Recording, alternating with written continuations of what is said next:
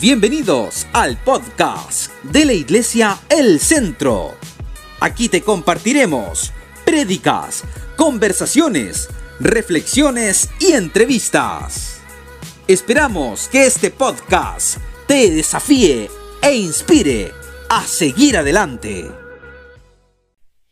Lucas 21, 7 al 11. Y le preguntaron diciendo, Maestro, ¿cuándo será esto? ¿Y qué señal habrá cuando estas cosas estén para suceder? ¿Qué señal habrá? Él entonces dijo, mirad que no seáis engañados, porque vendrán muchos en mi nombre diciendo, yo soy el Cristo. Muchos vendrán en mi nombre diciendo, ¿qué cosa? Yo soy el Cristo. Eso es lo que está escrito en la palabra. Y el tiempo se acerca. ¿Cuántos sabían que el tiempo se acerca? El tiempo está cerca. Mas no vayáis en pos de ellos.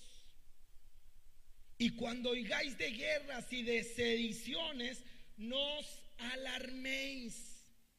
No se alarmen cuando oigan de guerras, cuando oigan de pleitos, porque es necesario que estas cosas acontezcan primero, pero el fin no será inmediatamente. Está aquí, ¿verdad?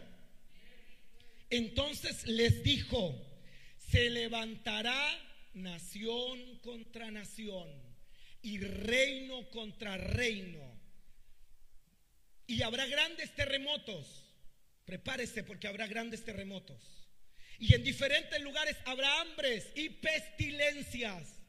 Lo que nos sorprendió en el 2021, a Dios, el 2020, a Dios no lo tomó desprevenido. Dios sabía que venían pestilencias. Y aún vienen. Y habrá terror y grandes señales en el cielo. Mira lo que dice el versículo 25. Entonces habrá señales en el sol, en la luna y en las estrellas y en la tierra angustia de las gentes. ¿Qué habrá? Angustia de las gentes, confundidas a causa del bramido del mar y de las olas, desfalleciendo los hombres por el temor y la expectación de las cosas que sobrevendrán en la tierra, porque las potencias de los cielos serán conmovidas. Entonces verán al Hijo del Hombre que vendrá en una nube con poder y gran gloria. Porque como un lazo vendrá sobre todos los que habitan sobre la faz de toda la tierra. Velad pues en todo tiempo, versículo 35 y 36, que seáis tenidos por dignos de escapar de todas estas cosas que vendrán. Digan conmigo, debemos ser tenidos por dignos. ¿Quiénes escaparán? Los dignos de escapar. Tu caminar debe ser digno, caminar de un hijo de Dios. Está aquí, ¿verdad? Y de estar de pie delante del Hijo del Hombre. Esto que yo acabo de leer es terrible. Es el terrible futuro y el nefasto futuro que le toca vivir a la humanidad en los últimos días. Una tierra que será sacudida por la tribulación. Y yo quiero hablar de los tres estados o los tres tiempos de la tribulación. El primer tiempo es la tribulación o dolores de parto que dice aquí, que se describe como el principio. Cuando nación se levantará contra nación, reino contra reino, pestilencias, terremotos, pero Jesús dice, pero el fin no será inmediato. Ese es el tiempo en el que estamos viviendo. Tiempo donde se levanta reino contra reino, donde hay pestilencia, donde hay terremotos, donde hay toda una clase de conflictos. Pero este no es el fin. El segundo estado de la tribulación, lo que nosotros conocemos como la gran tribulación o los problemas de Jacob, que comienzan o se inician después del rapto de la iglesia. ¿Cuántos sabían que la iglesia va a ser arrebatada por Jesús? Y mientras la, la iglesia suba, los juicios bajarán sobre la tierra. Y habrán juicios sobre la tierra. Pero la iglesia no estará aquí. Y el tercer estado de la tribulación es el gran día del Señor, el día de su ira, donde toda la tribulación que acontecerá vendrá después de que se sufra la gran tribulación. Entonces, lo que yo estoy hablando y lo que quiero recalcar hoy día es que usted no ha sido llamado solamente para sobrevivir en los últimos días. Usted no fue llamado solo para llegar al cielo rasguñando, sino que usted fue llamado por Dios para triunfar en los últimos días, para vencer. Usted no fue llamado para ser una persona derrotada en estos tiempos difíciles, sino que usted fue llamado para ser más que vencedor y victorioso en los días finales. Y aunque el mundo lo encuentre una locura o nos trate de fanáticos, yo quiero decirte que estamos en los últimos días. Cristo viene. Jesús se acerca pronto, viene por la iglesia y como pueblo de Dios debemos prepararnos porque lo que la Biblia nos dice es que en estos días Dios no nos ha llamado a vivir o a sobrevivir de forma derrotada, sino que Dios nos ha ungido y nos ha dado al Espíritu Santo para triunfar y para alcanzar la victoria de Dios en este tiempo. Está aquí, ¿verdad? Y si usted ha sido redimido, ¿cuántos han sido redimidos por Dios? ¿Cuántos aquí tienen comunión con Dios? ¿Cuántos saben que son parte de la iglesia elegida del Señor? Entonces yo quiero decirte que tú no vas a pasar por el último estado de la tribulación, ni por el segundo estado de la tribulación, pero sí por el primero. Usted va a pasar por el primero y es el tiempo en el que estamos viviendo. Versículo 25 y 26 dice, habrá señales en el sol, en la luna, las estrellas, en la tierra angustia, diga angustia. Y dice angustia de las gentes, confundidas a causa del bramido del mar y de las olas, desfalleciendo, muriendo los hombres por el temor y la expectación de las cosas que sobrevendrán en la tierra. Por eso yo quiero decirte algo, el año que viene será un tiempo donde la gente que está a tu alrededor va a desfallecer literalmente por el temor de todo lo que está aconteciendo. La gente que está a tu alrededor va a desfallecer. Es más, hay una repercusión espiritual en estos tiempos una persecución espiritual contra de la iglesia. Y el versículo 12 de Mateo 24, mire lo que dice, por haberse multiplicado la maldad. Que dice, el amor de muchos se...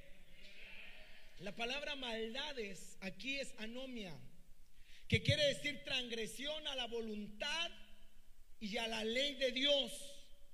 Entonces, este tiempo, como lo dije el viernes, va a ser un tiempo, como dijera un colombiano por ahí, un tiempo muy berraco, muy bravo, un tiempo muy difícil, muy duro. Y yo tengo que decirte la triste noticia.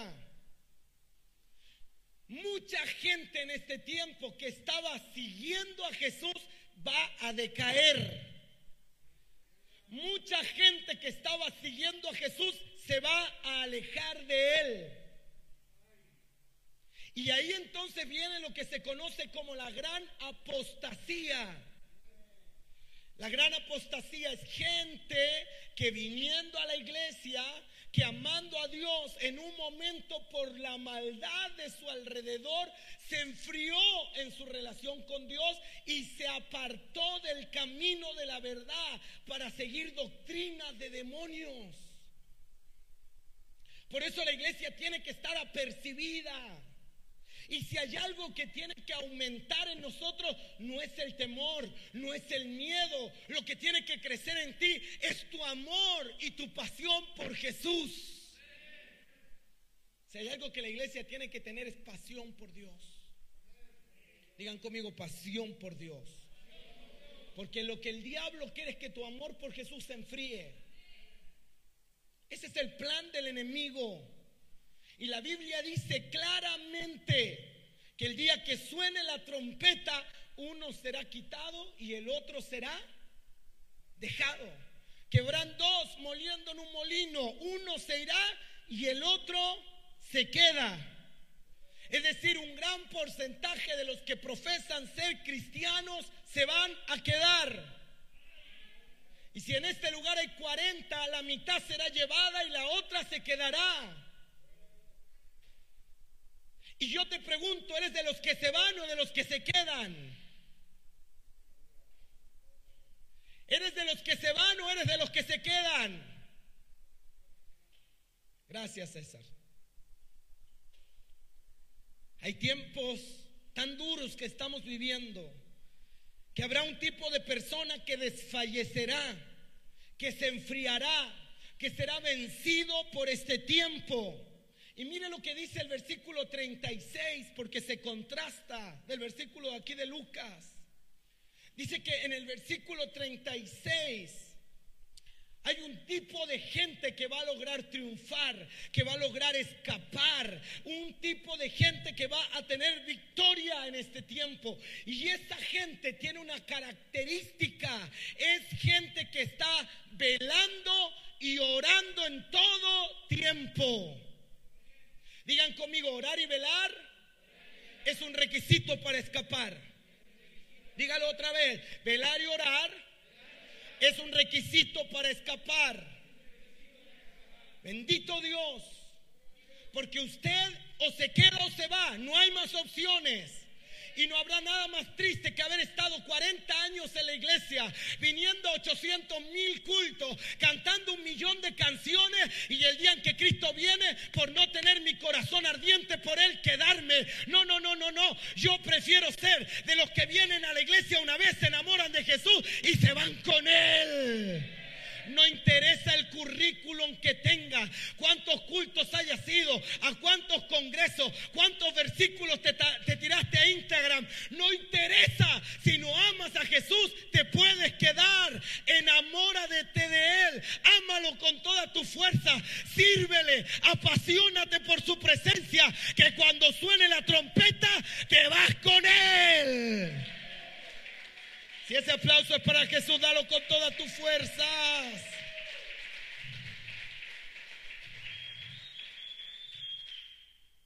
Está aquí, ¿verdad? La Biblia dice aquí que habrá un grupo de gente que va a perder su corazón, va a perder su fe, va a perder su fervor, pero habrá otro tipo de gente yo espero que esa gente sea la que está aquí en esta mañana. Mientras algunos desfallezcan, habrá otra clase de gente que va a tener más fuego, más gloria, más convicción, más presencia, que va a estar de pie y no tirado. Eso dice, orad para que seáis tenidos por dignos de escapar de todas estas cosas que vendrán y de estar de pie delante del Hijo del Hombre. ¿Cuántos quieren estar de pie delante del Hijo del Hombre? ¿Cuántos quieren estar de pie delante de su presencia? Tienes que estar de pie y no tirado. Si tú oras y tú velas, tú vas a estar firme y no sacudido. Si tú oras y velas, tú vas a estar enfocado y no desviado. Porque en el peor momento de la historia habrá mucha gente que va a caer. Pero también hay mucha gente que va a permanecer de pie. Y yo estoy creyendo que tú eres de ese tipo de gente. Por eso vine a predicarte. Que no vas a estar todo el tiempo en el piso, sino que te vas a levantar para estar de pie delante del Rey de Gloria. ¿Lo cree? ¿Hay alguno de esos aquí hoy? Si hay alguno de esos que se están preparando para estar de pie delante del Señor, tienen que entender que la clave es la oración. ¿Y saben cuál es la otra clave? La oración. ¿Y saben cuál es la tercera clave? Más oración. Esto estamos orando, levántate con Dios. ¿Cuántos se levantan a levántate con Dios? Uy, yo hay gente que llamo y le digo, ¿por qué no te levantas? Levántate, levántate, levántate. No se levanta. Prepárese para quedarse. ¿Cuántos están orando en la noche? Porque hay que orar. ¿Está aquí o no? Digan conmigo, hay que orar. Y la clave del 2021, gracias. ¿Qué discernimiento? La clave del 2021 es la, en la oración. Jesús dijo, yo soy la vid y vosotros los pámpanos y separado de mí, ¿cuánto puedes hacer? Nada podéis hacer. Hay que estar pegado del Señor. Hay que estar metido con Dios. Hay que estar amarrado al Rey de Gloria. Hay que estar cerca de Él porque si no, nada podemos hacer. Aquí dice que el que ora en todo tiempo, el que vela en todo tiempo va a ser tenido por digno de escapar. Y este no es el tipo de oración que hacen muchos cristianitos. No, señores, no es esa oración que dicen, Padre, bendice a Julio y bendice a Ana y lo demás te lo cuento mañana. No son esas oraciones de las que yo estoy hablando. Yo estoy hablando de gente que clama, gente que se raja la garganta pidiéndole a Dios que le levante, que le unja, que le llene del Espíritu Santo. Dios es un avivamiento al desborde, pero está esperando recipientes que anhelen tener su presencia. ¿Está aquí, verdad? Aquí dice que debemos orar y velar en todo tiempo. Y yo estoy convencido que va a haber un tiempo donde la iglesia no va a tener reuniones de oración, sino que la iglesia va a orar 24 horas al día. Porque se va a poner tan dura la cosa, se va a poner tan difícil que para obtener victorias sobrenaturales lo único que nos quedará será orar.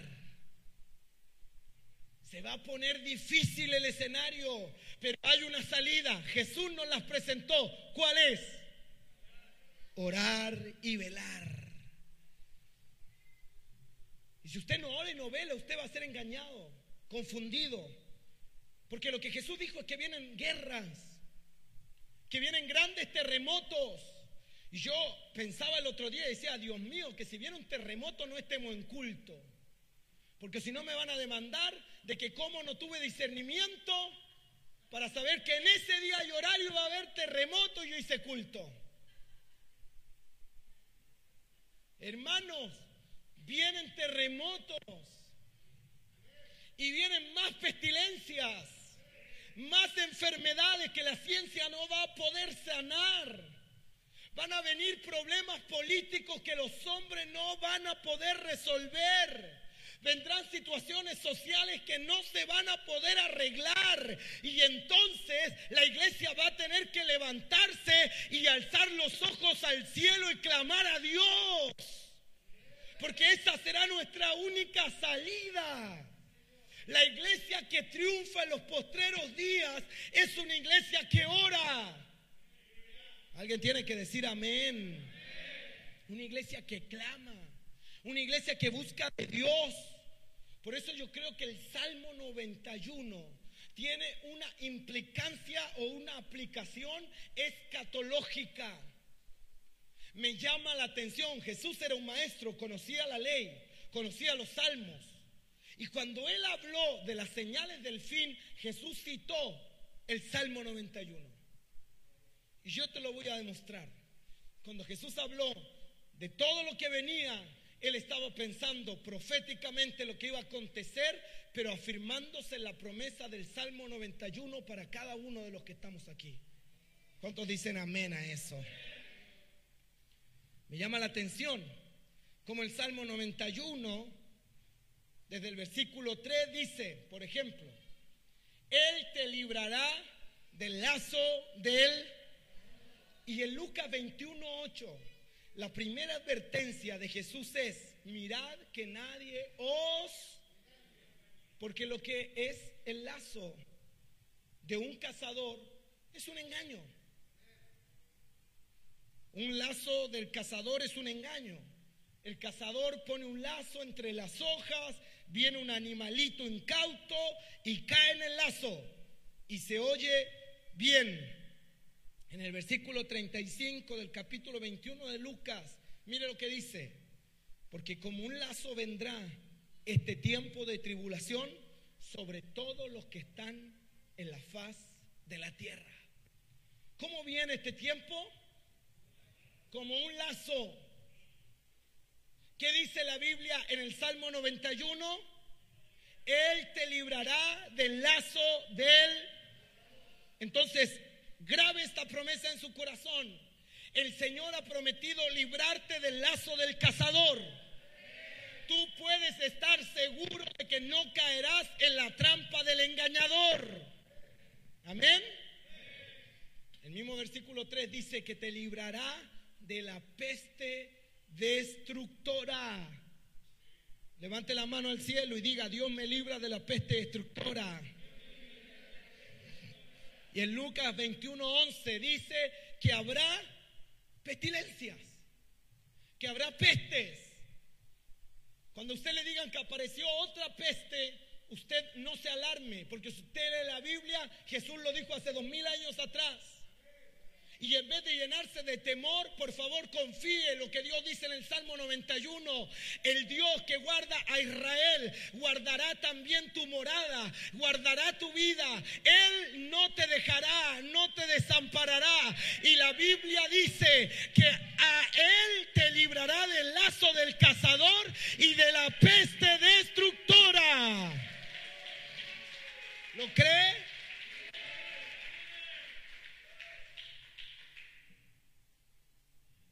Él te librará. Él lo hará. Porque tenemos que confiar. No vamos a tener temor a la peste ni a la mortandad. ¿Sabe por qué? Porque el Señor está con nosotros.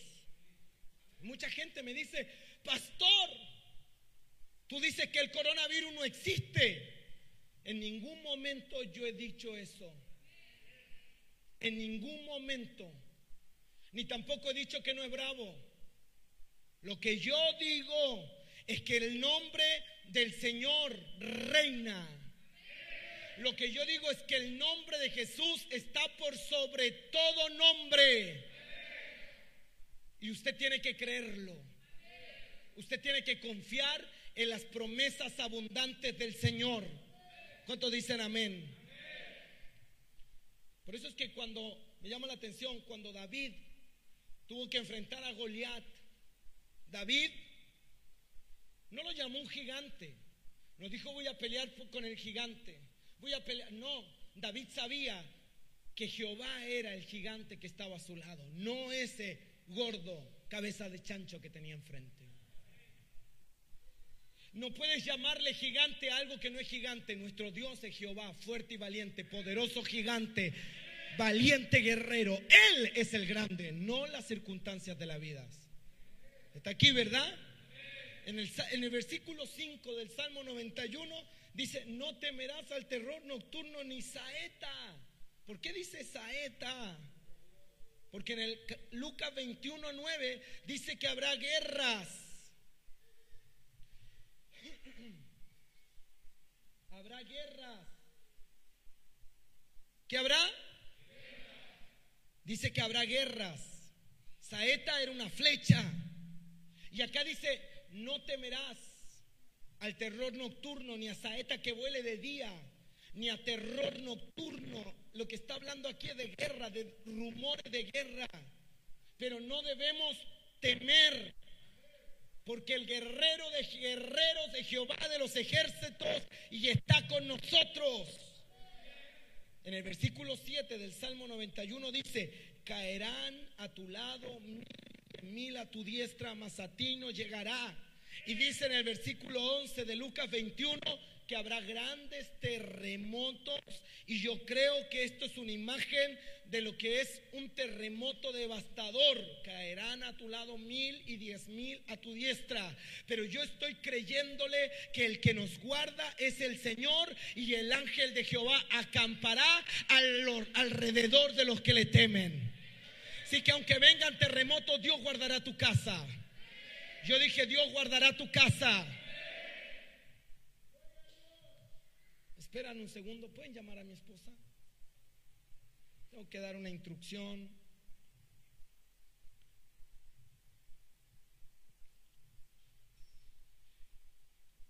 Él te guardará. ¿Lo cree? Él te guardará. Esto es importante que usted lo guarde en su corazón. Mira el Salmo 8.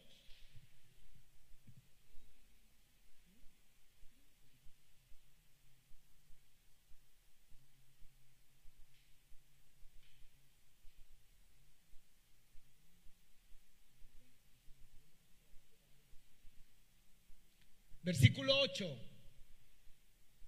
del Salmo 91 no dice, con tus propios ojos, con esos que tienes detrás de la mascarilla, verás la recompensa de los impíos. ¿Por qué dice eso el versículo 8 del Salmo 91?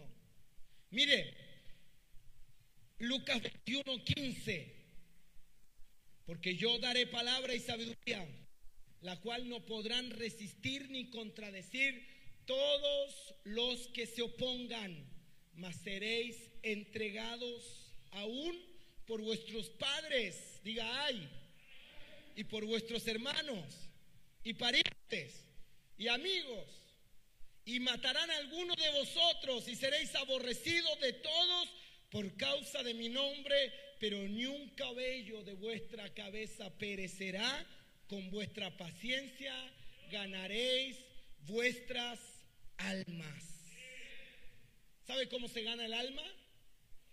Con paciencia.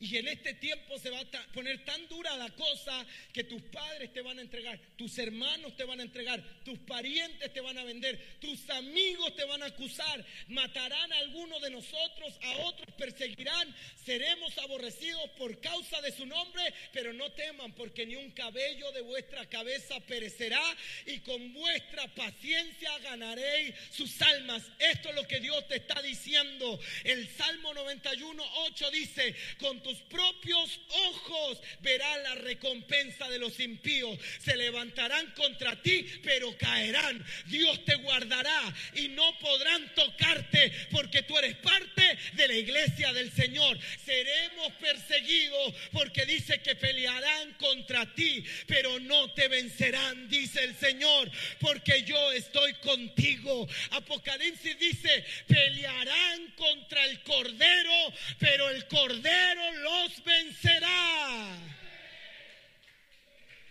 Si usted lo cree, diga amén. Viene persecución, viene ataque, pero sabe una cosa, no te van a poner un dedo encima, porque el Señor te va a guardar. Cualquiera que se levante contra ti va a caer en el nombre de Jesús. ¿Lo cree? Hay de aquel que venga a ponerle un dedo encima a los hijos de Dios, se meterá con Dios. Mejor es atarse una piedra al cuello y lanzarse puente abajo que levantar la mano contra un hijo de Dios, que acusar a un hijo de Dios, hacer algo contra la iglesia. Pero estamos en un tiempo difícil.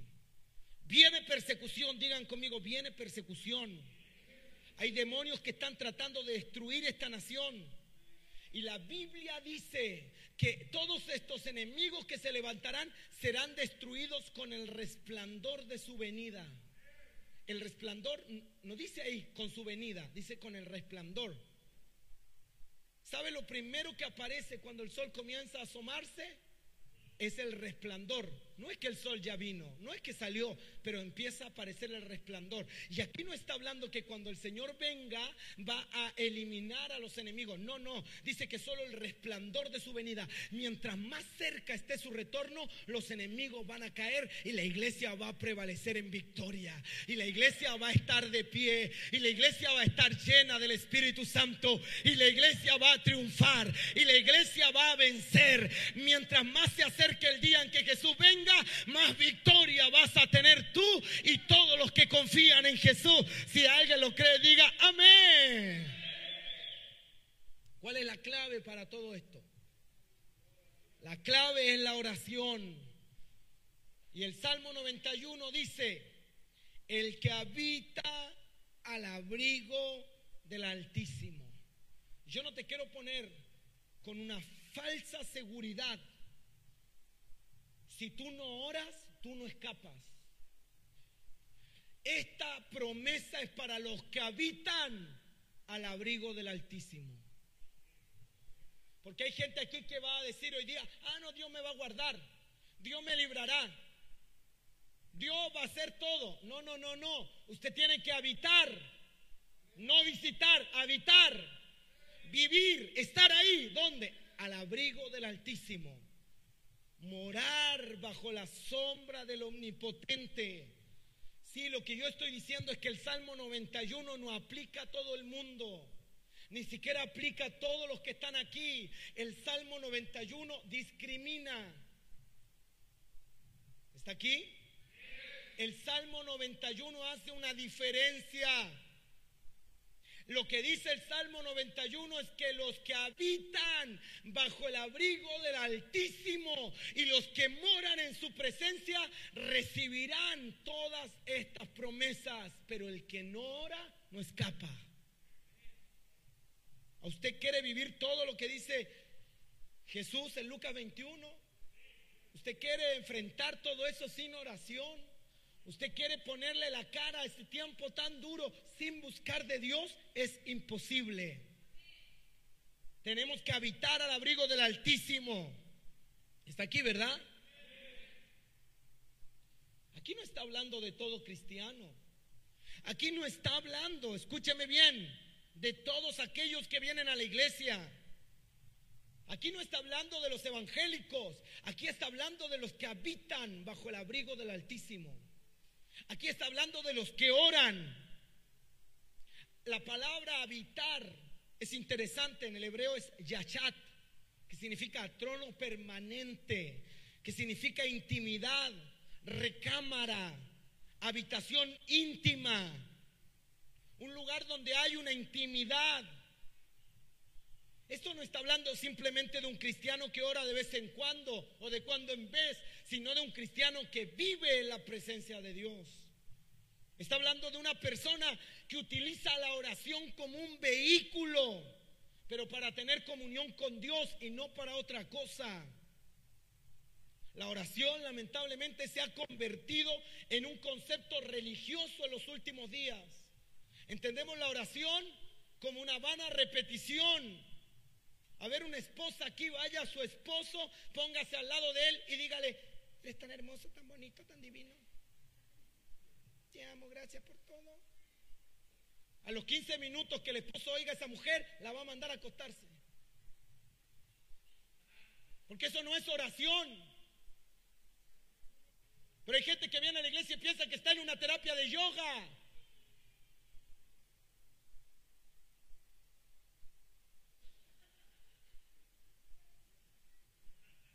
Eso no es oración. Orar es hablar con Dios cara a cara. Y yo quiero que hoy me oiga. ¿Está aquí, verdad? Oración es comunión íntima. Pero lamentablemente hay una letanía. Hay una pereza para orar. Hay una flojera para alzar la voz. Hay engaños y pretextos del enemigo para meterse a orar. Orar no es repetición, orar es comunión con Dios. Y el versículo 2 del Salmo 91 dice, diré yo a Jehová, esperanza mía y castillo mío, mi Dios en quien confiaré. O sea, el que tiene esperanza en Dios o dependencia de Dios, tiene confianza. Esperanza mía y castillo mío, mi Dios en quién? Nadie puede confiar en Dios si no tiene intimidad con Dios. Nadie puede confiar en Dios si primero no ha puesto su esperanza en Él. Yo creo que Dios es el Señor. Y yo tengo mi esperanza puesta en Él.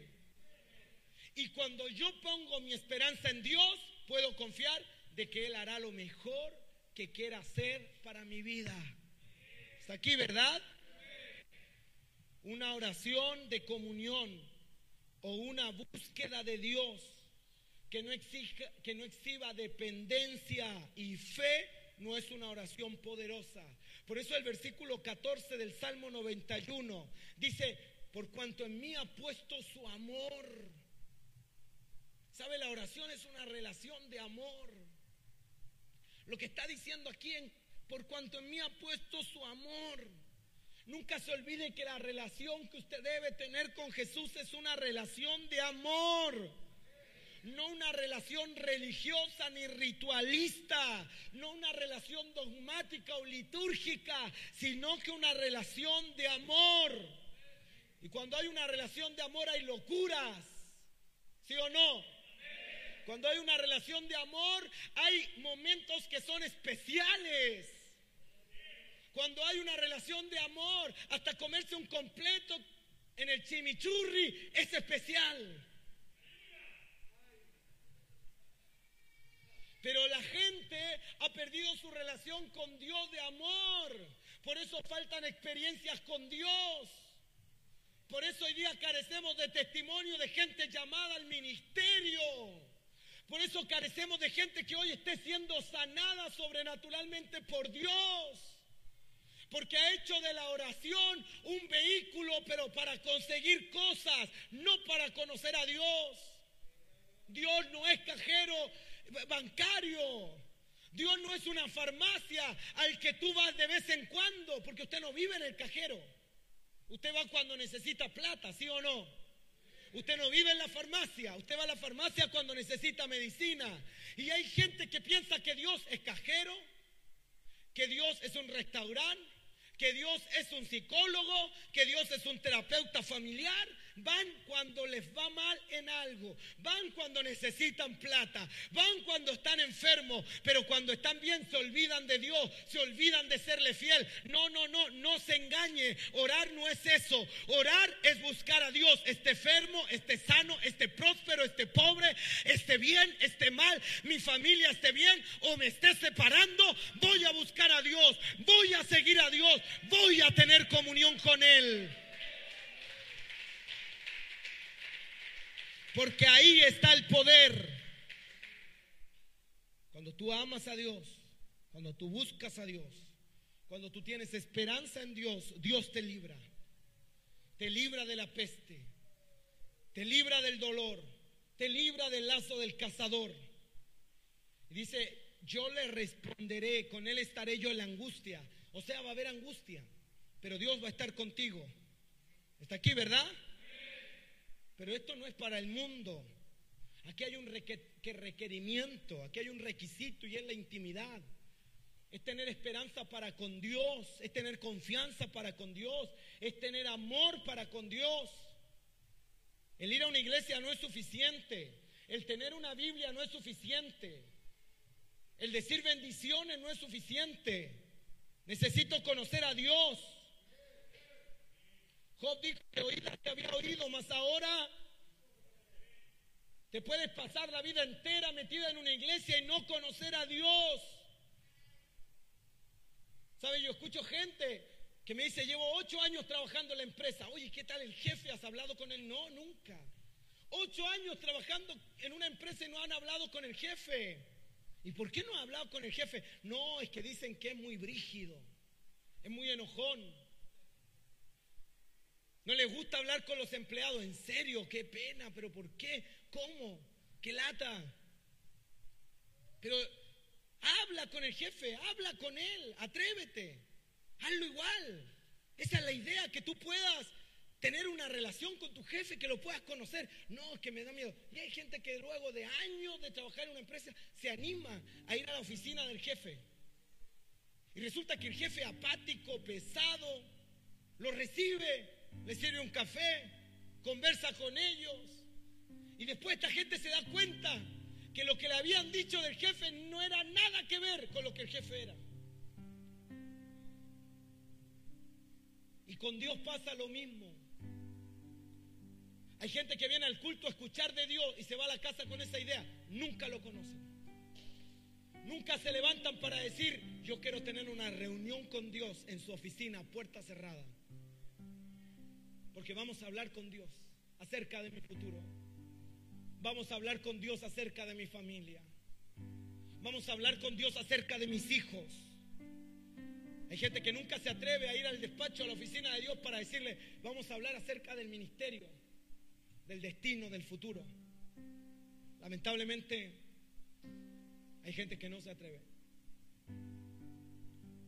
Puede estar ocho años en una empresa, diez años en una iglesia, quince años viniendo a este templo y nunca haber conocido a Dios.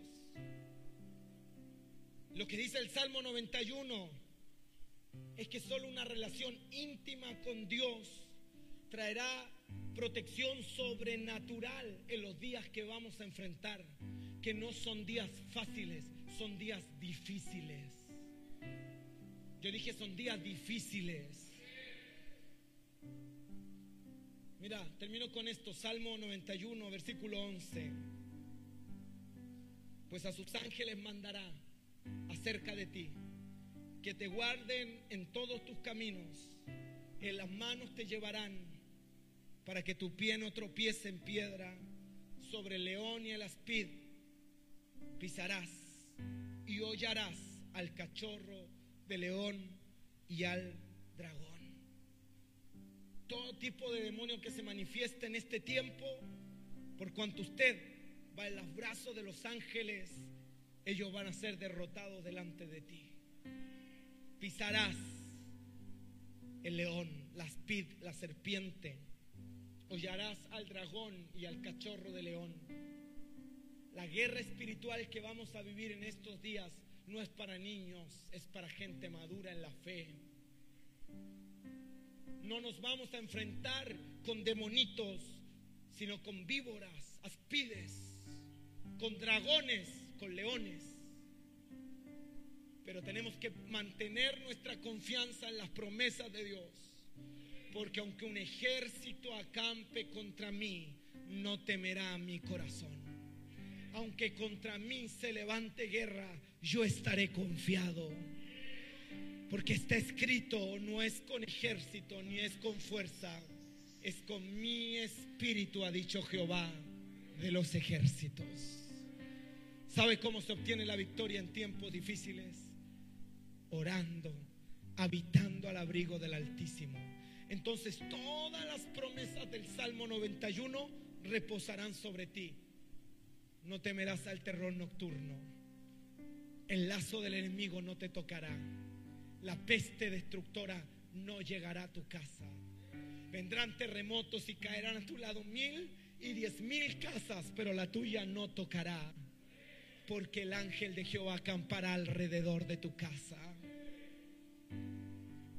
Vas a tener autoridad. Y tenemos que aprender a caminar en esa autoridad, en una dimensión sobrenatural de ángeles. Porque la Biblia dice que Él enviará a sus ángeles, no son tus ángeles, son los de Él. Él envía ángeles para cargarte, para que no tropieces. ¿Por qué? Porque habrá mucha gente que va a tropezar por no vivir bajo la sombra de Dios, por caminar por encima de los demonios. Van a ser los demonios presa. Los demonios se van a levantar y van a devorar a muchos. Pero hay gente que va a habitar al abrigo del Altísimo.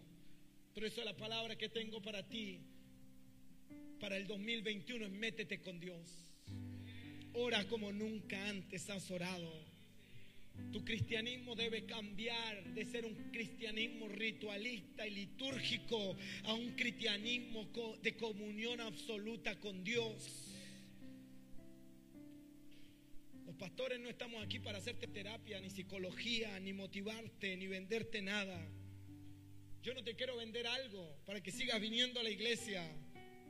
Porque mucho de lo que hoy los pastores hablan no te va a servir de nada en los últimos días. Yo dije de nada.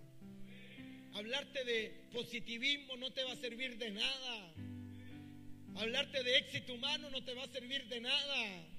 Pero si quieres ser la iglesia que va a triunfar, necesitas aprender a tener una oración sobrenatural.